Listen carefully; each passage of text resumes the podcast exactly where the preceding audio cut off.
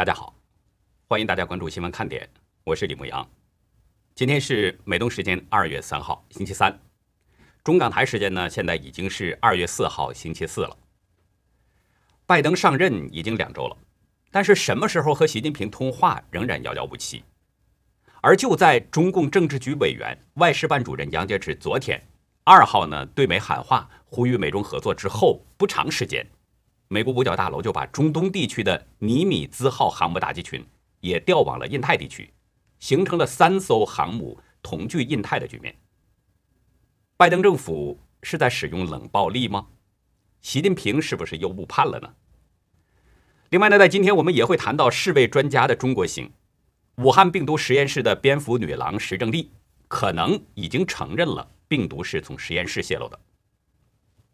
昨天，就是二号，美国五角大楼发言人约翰·科比宣布，国防部长奥斯汀已经下令，尼米兹号航母打击群撤离美军中央司令部负责的区域，进入印太地区。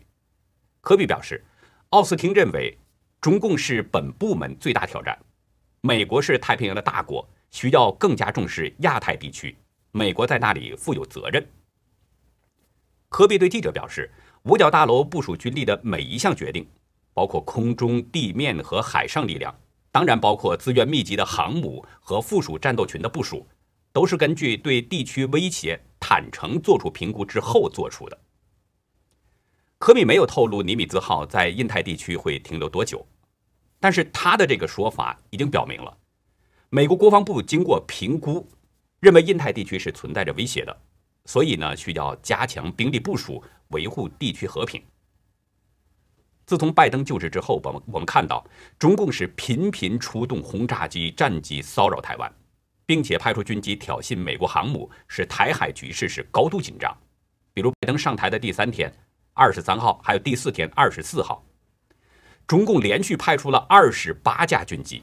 频频入侵台湾的防空识别区，中共声称呢说这是对外部势力的严正警告。特别是中共在一月二十二号通过了海警法，允许海警在中国海域使用武力去处理外国船只，这更引起了区域国家的反弹。菲律宾总统府就表示，国际法通常禁止各国动武。正是国防部长奥斯汀和五角大楼的官员看到了中共的这个威胁是越来越大，印太地区的情势日渐危急，所以决定派重兵布防应对中共的挑衅。一月二十四号，罗斯福号航母打击群进入到了南中国海，推进海洋自由，维护印太地区的和平与繁荣。此外呢，里根号继续是常驻日本横须贺港美军基地。加上刚刚布防的尼米兹号，印太地区形成了同时有三艘美军航母执行联防任务的局面。美国国防部的这步棋，表明是在强烈的应对中共的武力挑衅威胁，而这个动作是在中共刚刚对美喊话合作之后那么几个小时就做出的。昨天，中共最高级别的外交官杨洁篪在视频演讲中，一上来就批评川普政府。声称川普政府干涉中国内政，损害中方利益。他声称呢，川普政府将中国视为战略对手，对华采取强硬的政策，犯了历史性、方向性和战略性的错误。然后杨洁篪话锋一转，表示呢，说希望美国超越大国零和博弈的旧式思维，把握美中关系的正确方向，沿着不对抗、不冲突、相互尊重、合作共赢的轨道发展，构建和平共处。合作共赢的大国相处模式。杨洁篪在演讲中啊，先后三十一次提到合作，可见中共是非常急于改善美中关系，或者说呢，中共是非常希望美国改变对中共的强硬政策。对这一点，从中共喊话的官员这个不断升格这一点也能看出来。在拜登入主白宫之后，先后有中共驻美大使崔天凯、中共外长王毅。还有中共国家副主席王岐山用不同形式对美国喊话，级别是一个比一个高。而杨洁篪是中共的政治局委员，在党内的地位是高于王岐山，是目前中共喊话的最高一级人物。另外呢，对中共有所了解的人都知道，杨洁篪的这个讲话方式，其实啊，就是中共在国内搞政治运动时经常使用的那么拉拢一批、打击一批的这个做法。现在中共是把这个手法熟练地用在了美国人的身上，拉拢拜登政府，打击川普政府。这也反映出中共的心态，就是急于改善美中关系，所以是不惜对拜登政府低头服软。实际呢，就是中共想继续投机钻营，希望用打击川普政府的方式来讨好拜登，以这个来作为改善美中关系的突破口。威尔逊中心基辛格中美研究所主任戴博。他认为呢，杨洁篪的讲话并没有让美中对话向前推进，美中关系早就发生变化了，但中共还停留在七年前的思维模式上。戴博对美国之音表示，中共把美中关系的问题和摩擦都归咎于美方，根本不听美方担心的中共那些政策，显然是缺乏诚意。中共以这个态度作为基础，很难有一个建设性的对话机制。知名的汉学家林培瑞他也认为。杨洁篪的喊话都是陈词滥调，只要一般的美国人，比如学者、媒体人、商人，只要了解一下在新疆、在香港发生的事儿，就不会吃共产党那一套。林培瑞指出，共产党的谎言不值钱。其实杨洁篪也并不是完全都说软话，也是有软中带硬的。他要求美国停止干涉中国内政，停止插手香港、西藏、新疆等等涉及中国主权和领土完整的问题，声称呢说这些议题是碰不得的。杨洁篪的这些话，似乎是为中共画了底线。那如果真是这样的话，那就更表明这个杨洁篪三十一次提合作是骗人的。中共不会改变他对人权的蔑视，不会停止对香港的高压统治，也不会停止对西藏和新疆的镇压，甚至是灭绝政策。但是中共派出这些喊话的官员，级别是一个比一个高，而且反复强调美中合作。所以我觉得呢，杨洁篪这个所谓的画底线，外强中干的可能性更大一些。用句咱们中国大陆的民间俗语来说，这是瘦驴拉硬屎。因为香港、西藏和新疆这些问题。包括台湾两岸关系等等这些问题，这都是美方高度关注的，属于美国价值观的范畴。美国怎么会不管呢？这就反映出一个问题：中共已经是毫无头绪了，有点像无头苍蝇乱撞的这种感觉。尤其是杨洁篪，作为中共最高级别的外交官，表现的却像没有大脑一样。为什么这么说呢？因为新任国务卿布林肯就在杨洁篪公开喊话前几个小时。刚刚阐明了美国的立场，特别是新疆和香港的问题上，布林肯的语调是相当强硬。在接受 MSNBC 的专访当中，布林肯首先是炮轰北京处理中共病毒疫情没有透明度，批评中共已经对美国构成了最重大的挑战。然后他就提到了香港问题，他说中共在香港采取了令人震惊的行动。美国将捍卫自己的价值观，向那些逃离政治迫害的香港人提供庇护。另外，在此之前，布林肯也认可啊前国务卿蓬佩奥对新疆问题的认定，中共在对新疆人实施着种族灭绝。布林肯当时也表示，美国会采取行动。他还同时表示，美国会继续为台湾提供军事支持。布林肯的这些表述，等于是已经亮明了美国的底牌了。美国对中共残害香港人和对新疆种族灭绝绝不会坐视不理，对中共武力侵犯台湾，美国也不会袖手旁观。那这些观点和立场，布林肯已经表达的相当明确了。可是杨洁篪在布林肯表明了立场之后的几个小时，又来装模作样的说香港、西藏和新疆的问题是碰不得的，这不是没大脑的表现吗？其实这也反映出一个问题。北京当局已经摸不着拜登政府的底了，不知道该出哪门，心里一片慌乱之下，完全乱套了，就像那个无头的苍蝇一样，到处乱撞。大家知道，根据国际惯例啊，一个国家换上新的领导人之后呢，通常他都会与盟国伙伴或者是相关的国家领导人呢，都会互致电话，因为这是维护关系的一种表现，双方就可以趁这样的机会呢，拉近彼此的关系。比如，二零一六年，川普胜选当天，习近平马上就向川普表示祝贺。川普就职两天之后，习近平又给川普发去了贺电。可是，我们看到拜登上任两周了，他和习近平之间的这种直接互动，好像总是慢了一拍。拜登宣布胜选两个多星期之后，习近平才发出贺电，而现在拜登上任已经两周了，一直没有和习近平通话的计划。昨天的白宫记者会上，有记者呢就问到了拜登是不是有计划和习近平通话。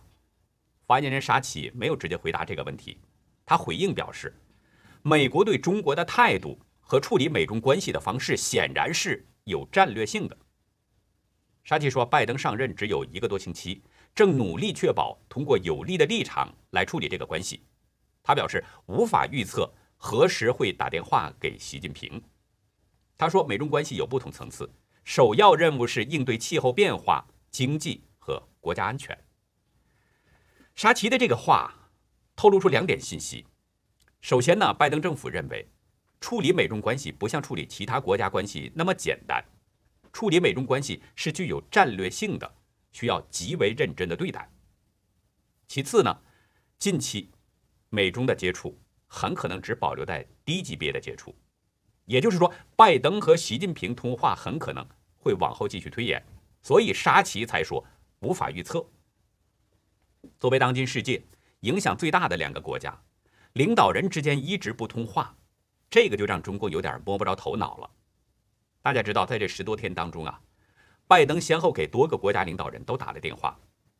我相信习近平一定知道中国有这么一句老话：“亲戚有远近，朋友有厚薄。”谁亲谁近，这还用说出来吗？事情已经明摆着的了。拜登可能是没有把习近平看作是朋友，即使是，我觉得最多也就是关系一般的这样的朋友。而美国国务院发言人普莱斯在另一个场合说的那就更明确了。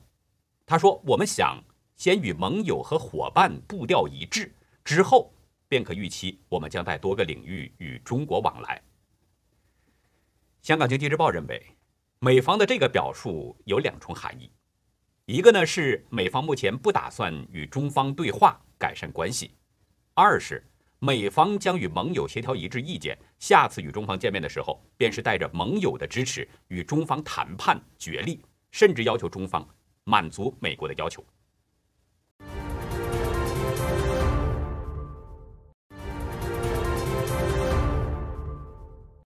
大家知道，在人际关系学上。有这么一个名词，叫做冷暴力。什么是冷暴力呢？意思就是说啊，通过冷淡、轻视、疏远，或者是漠不关心，给他人的精神和心理上造成压力或者是伤害。通常冷暴力在家庭中或者是职场当中呢，这还是比较常见的。比如有人在职场当中被别人呢有利这个孤立起来了，然后使对方上班的就感觉像坐牢一样的难受。这是一种严重的精神虐待。我们来看美方的态度，拜登不想在近期和习近平通话，这已经就让习近平有点不知所措了。因为习近平与拜登有着多年的交情，可能呢，在习近平看来，跟拜登的这种相处呢，要比与川普相处容易得多。可是事情并不像想象的那样，拜登对习近平表现的是不温不火、不冷不热。我们再看白宫和国务院两位发言人的表态，似乎在表明美国想暂时关起大门，不想跟中方谈，而且还表示会先跟盟友谈，然后带着盟友的支持才跟中方谈。这已经就做出了暗示，如果美中有商谈的话，美方很可能会向中方施加压力。拜登的这种做法不用言说，实际上已经给习近平造成了一定的压力了。而这种无形的压力，就是冷暴力。接下来呢，我们继续关注疫情情况。截止到美东时间今天中午一点，大纪元统计的数据显示，全球感染总人数已经达到了一亿零四百四十三万三千七百九十二人，死亡总数是二百二十六万三千四百八十三人。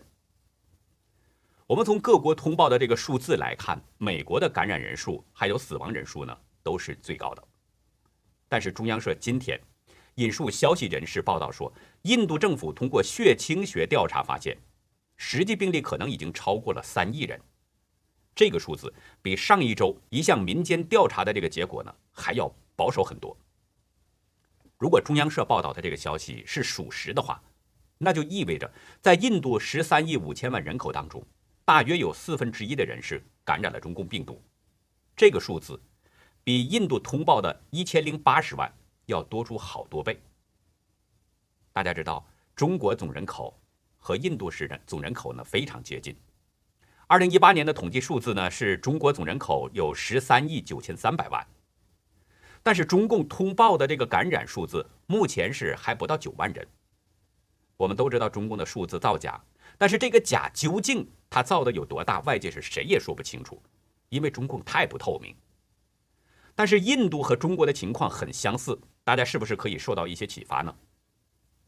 我不是盼着中国人都感染病毒，我希望呢人们感染的是越少越好，没有最好。但是中共隐瞒疫情和感染数字，就是对生命的漠视和冷血，对死去的人们是不尊重的。今天上午，世卫专家组呢去了武汉病毒研究所，并且呢与当地人称为“石蝙蝠”的石正丽进行了会谈。专家们向石正丽问了许多问题，并且看到了。没人见过的数据。专家组在武汉病毒所停留了大约是三个半小时。成员之一，动物学家彼得·达萨克，他在推文中表示，世卫专家们与石正丽进行了开诚布公的讨论，提出了关键问题，并得到了回答。达萨克对英国天空新闻台表示，他的团队在研究中的确取得了一些进展，看到了没人见过的数据，意味着。不能排除实验室泄露病毒的可能性。美国之音表示，从专家们向外界发出的信息来看，他们似乎对这次访问还比较满意。不过呢，达萨克并没有说明向石正丽问了什么样的问题，也没有说明石正丽是怎么样回答的，更没有说明专家组看到的那些没人见过的数据究竟是什么。尽管达萨克没有透露详情，但是人们从他的这个受访当中。也能捕捉到一些信息，极有可能就是石正丽承认了病毒可能是源自武汉病毒实验室，所以呢，达萨克才对英国天空新闻台表示说，的确取得了一些进展，看到了没人见过的数据，意味着不排除病毒是从实验室泄露的。此前，川普政府的多名官员，比如蓬佩奥、纳瓦罗还有伯明等等，都曾经指出过，说病毒是来自中共的实验室。而现在，世卫专家组很可能已经从石正丽的口中得到证实了，至少是部分证实。中共的这个变化是相当出人意外的。早前我们知道，中共为了让外界相信病毒不是从实验室泄露出来的，他曾经安排石正丽在各种学术刊物上发表大量文章，试图混淆视听，甚至是坚决否认这个病毒是从实验室泄露的。而现在呢？中共通过石正丽的口承认，至少是不排除病毒是从实验室泄露的，整个就是一个一百八十度大转弯。中共的这个变化就不能不让人产生更多的疑问：中共当初隐瞒疫情的真实原因是什么呢？经过一年多的甩锅洗白，中共为什么现在要承认呢？是什么原因促使中共改变说法呢？另外。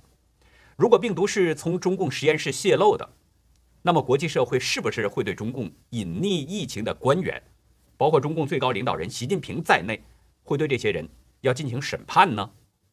这些人会不会被定成反人类罪呢？全球数以亿计的人口感染，数百万人死亡，中共会做赔偿吗？怎么赔偿呢？还有，如果病毒是从实验室泄露出去的？那么泄露的渠道是什么呢？是怎么样从实验室泄露出去的呢？是不是像外界指控的那样，实验室把做过实验的那些动物卖给了商贩呢？这样的实验动物究竟有多少呢？人们现在还想知道，中共病毒实验室里边目前还储存着多少种病毒？是不是有万无一失的防护措施呢？从实验室泄露的病毒究竟有多少种呢？当初外界指控的那个零号病人，也就是武汉病毒实验室的女研究生黄艳玲，是不是她还在世呢？等等等等，这些一系列的问题，中共都需要明确回答。这场疫情灾难对人类来说实在太大了，但是这场灾难现在还没有到终点，灾难和次生灾难仍然在持续。今天，黑龙江省哈尔滨市呼兰区。一名志愿者不幸去世了，死因呢是被居民持刀捅伤，抢救无效身亡。但是对这起事件，民间的说法却并不相同。呼兰的警方通报说，中午十二点四十分左右，康乐家园小区志愿者张某在管理人员进出门的时候呢，被该小区居民陈某持刀捅伤身亡。警方的说法非常模糊，只说是在管理人员进出这个大门的时候被捅伤，并没有说清张某是如何管理人员进出的，也没有交代案情的细节。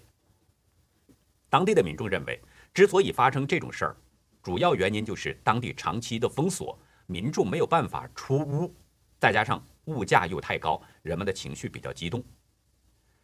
事发小区的一位居民对大纪元表示，小区呢是十九号封闭的，属于高危险地区，不让人来回走动。志愿者不让陈某出去，他非要出去，就把志愿者给捅了。这位居民表示，人也得溜达呀。岁数大的、身体有毛病的，那他能不下来走吗？啥都得人性化呀。有的人身体不行，需要活动，在小区里人和人离得都挺远的，我们都做了四次核酸。另外一名市民表示，事发的时候，陈某呢是要出去买药，但是这个志愿者不让他出去，两个人发生了冲突。之后，陈某回家就拿刀将志愿者捅了几刀，造成志愿者死亡。这件事儿发生以后，很快就被推上了微博热搜，人们的跟帖非常多。有网民说，不能因为人死了就觉得死人是好人，支持调监控、彻查。有的说，地方一味的封禁，有的志愿者又太嚣张，毫不人性化可言，把人当什么了？这种事情还是会发生，一切都是有因有果。也有的说。防疫人员是值得大家尊重的，但是我要说的是，防控人员在做工作方式方法上也要讲究些，不要采取一些使人产生反感、侮辱性的言语和行为。拿着防控的大旗，理直气壮，毫不在乎，无视有些人的感受。人心都是肉长的，好言相劝，还是可以避免很多不该发生的事情的。还有一位网友是这么说：世界上没有无缘无故的矛盾。说明防疫工作中的简单粗暴，不体谅普通老百姓，但杀人者肯定是要负法律责任的，要为自己的冲动付出一生的代价。我们最后呢，再来关注一下美国的疫情情况。纽约市卫生局长大卫·乔西他表示呢，说自己的测试结果显示对病毒呈现阳性反应，出现了轻度症状，但是他说啊可以控制的。乔西在声明中表示。这提醒我们每一个人，中共病毒仍然在我们的身边，所有人都必须继续戴口罩、洗手，并且保持社交距离。如果感到身体不适的话，请待在家中。美国疾控中心今天发布的整体预报显示，到二月二十七号，美国因为中共病毒的死亡人数呢，可能会达到四十九万六千人到五十三万四千人。而根据霍普金斯大学的统计数据显示，美国目前至少有四十四万六千九百一十人是死于中共病毒。受疫情影响，南加州、洛杉矶港和长滩港都有大批的工人染疫，卸货进程是一度停滞不前，甚至是处于瘫痪状态。美国国际码头统计，约有一千八百名工人因为疫情是不能正常工作，其中呢，截止到一月十七号。就有近七百名码头工人感染了病毒。这两个港口是美国最繁忙也是最重要的国际贸易门户。那现在遭遇到了疫情难关，可能呢会在短期内要影响到全美国的供应链。这种情况可能会使物价有所抬高，但是呢应该不会有长期的影响。那好，以上呢就是我们这次节目的内容了。如果您喜欢新闻看点，请别忘记点赞订阅，并且尽可能呢帮我们把它转发出去。因为真相对每一个人都非常重要。很多人呢对 UFO 都有好奇心理，希望了解更多一些。但是我要提醒大家一点啊，有科学家已经证实了，最近几十年当中，有很多的美国、英国的 UFO 专家都是离奇死亡了。什么原因呢？欢迎大家到游乐客会员区去了解更多。感谢您的收看，再会。